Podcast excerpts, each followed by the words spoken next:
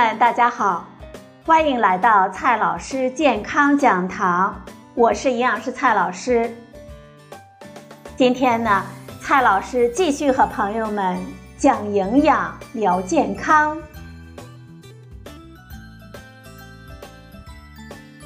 今天我们聊的主题是宏量营养素蛋白质，你了解多少呢？蛋白质对许多朋友来说，应该是一个既熟悉又陌生的名词。熟悉呢，是因为随着我们生活条件的改善，大家呢都知道蛋白质是非常重要的营养素。说到陌生，则是大多数朋友对蛋白质只知其一，不知其二。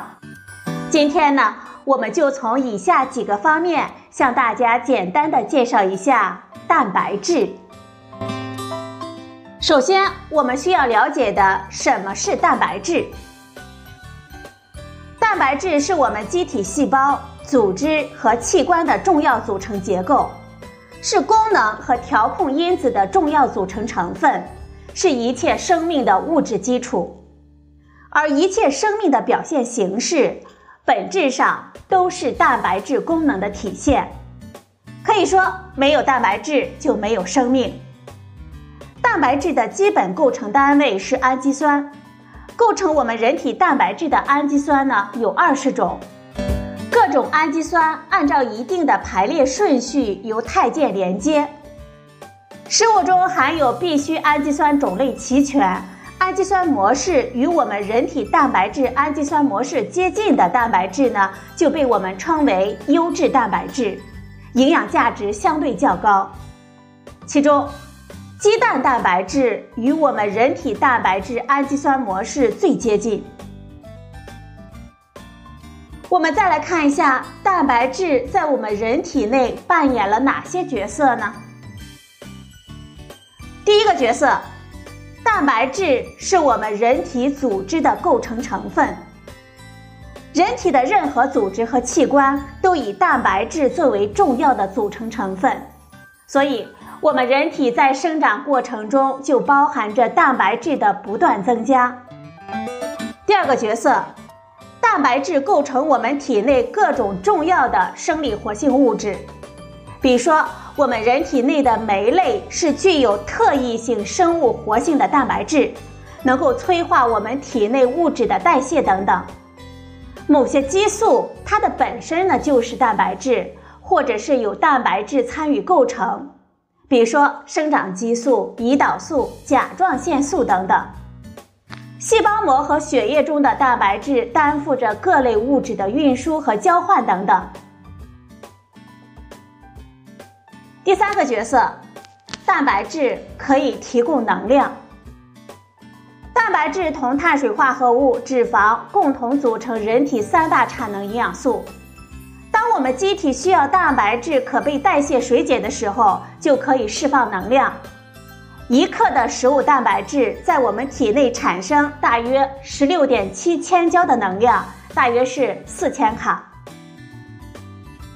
你可能会问，那么我们每天需要多少蛋白质呢？理论上。成年人每天摄入大约是三十克蛋白质就可以满足零蛋的平衡，但是从安全性和消化吸收等其他的因素来考虑，我们成年人按照每天每公斤体重零点八克来摄入蛋白质为最好。我们国家由于以植物性食物为主，所以成人蛋白质的推荐量为每天每公斤体重一点一六克。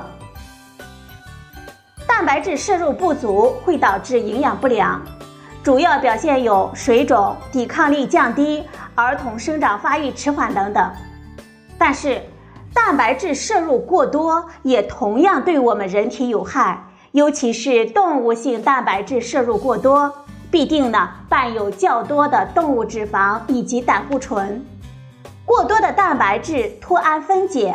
含氮产物由尿液排出，从而加重肾脏的负担。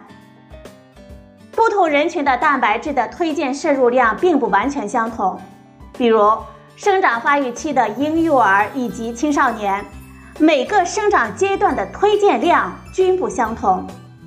总体而言呢，呈上升的趋势。妊娠期的孕妇相比于普通人，妊娠期早、中、晚期蛋白质需要量逐渐的增加。某些疾病状态下，蛋白质的需要量有减少，比如说多数的肾脏疾病等等。我们最关心的问题是，我们应该如何保证每天获得足够的蛋白质呢？首先，我们每天呢要吃足量的肉，鱼、虾、禽肉。猪肉、牛肉、羊肉等动物性食物都含有消化吸收率高的优质蛋白以及多种微量营养素。值得我们注意的是，肥肉与瘦肉相比较，蛋白质的含量差异非常的显著。我们以猪肉为例，肥肉的蛋白质含量约是每一百克二点四克，而瘦肉则为。每一百克二十点三克，所以我们在选择食物的时候以瘦肉为最好。鸡肉蛋白质的含量每一百克呢是十九点三克，鸭肉大约是每一百克十五点五克，鲫鱼的蛋白质含量大约是每一百克十七点一克，鲈鱼的蛋白质的含量大约是每一百克十八点六克，所以。我们推荐每天摄入鱼、禽、蛋和瘦肉的总量为一百二十克到两百克之间。我们还需要注意天天喝奶。研究表明，牛奶中的乳清蛋白对促进我们肌肉的合成、预防肌肉衰减很有好处。同时，牛奶中钙的吸收利用率也非常的高。对生长发育期的儿童和青少年的骨骼生长至关重要，对老年人的骨质疏松的预防和改善呢也有好处。很多朋友会问，哪一种牛奶更好呢？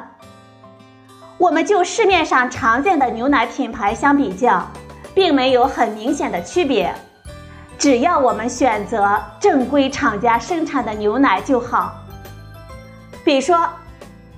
伊利纯牛奶含有的蛋白质是每一百毫升三点二克，钙呢是每一百毫升一百毫克。光明纯牛奶含蛋白质每一百毫升三点零克，钙是每一百毫升一百毫克。特仑苏牛奶含有蛋白质每一百毫升三点六克，钙每一百毫升一百二十毫克。对于有乳糖不耐受的人群，我们可以考虑饮用无乳糖奶或者是食用酸奶。有高血脂的人群呢，可以选择低脂或者是脱脂牛奶。中国居民膳食指南推荐我们成年人每日摄入三百克的液态奶。刚才我们提到的牛奶的种类，各大超市呢均可购买。我们还需要每天吃大豆及其制品。豆类食品呢，是植物性食物中蛋白质含量比较多的食物，也是优质蛋白质的良好来源之一。比如说，黄豆的蛋白质含量是每一百克三十五点一克，黑豆呢，大约是每一百克三十六点一克。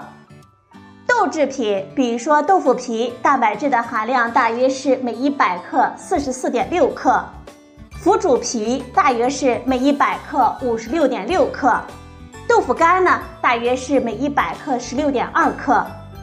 豆浆的蛋白质含量相对较低，大约是每一百克一点八克。所以啊，我们推荐每日摄入大豆二十五克以上。总结一下。我们每天呢要吃足量的肉，每天摄入鱼、禽、蛋和瘦肉总量是一百二十毫克到两百克，还要坚持天天喝奶，每天摄入三百克的液态奶，还要注意每天吃大豆及其制品，每日摄入大豆呢二十五克以上。通过这些方法呢，我们就可以保证每天获得足够的蛋白质了。好了，朋友们，今天的节目呢就到这里，谢谢您的收听，我们明天再会。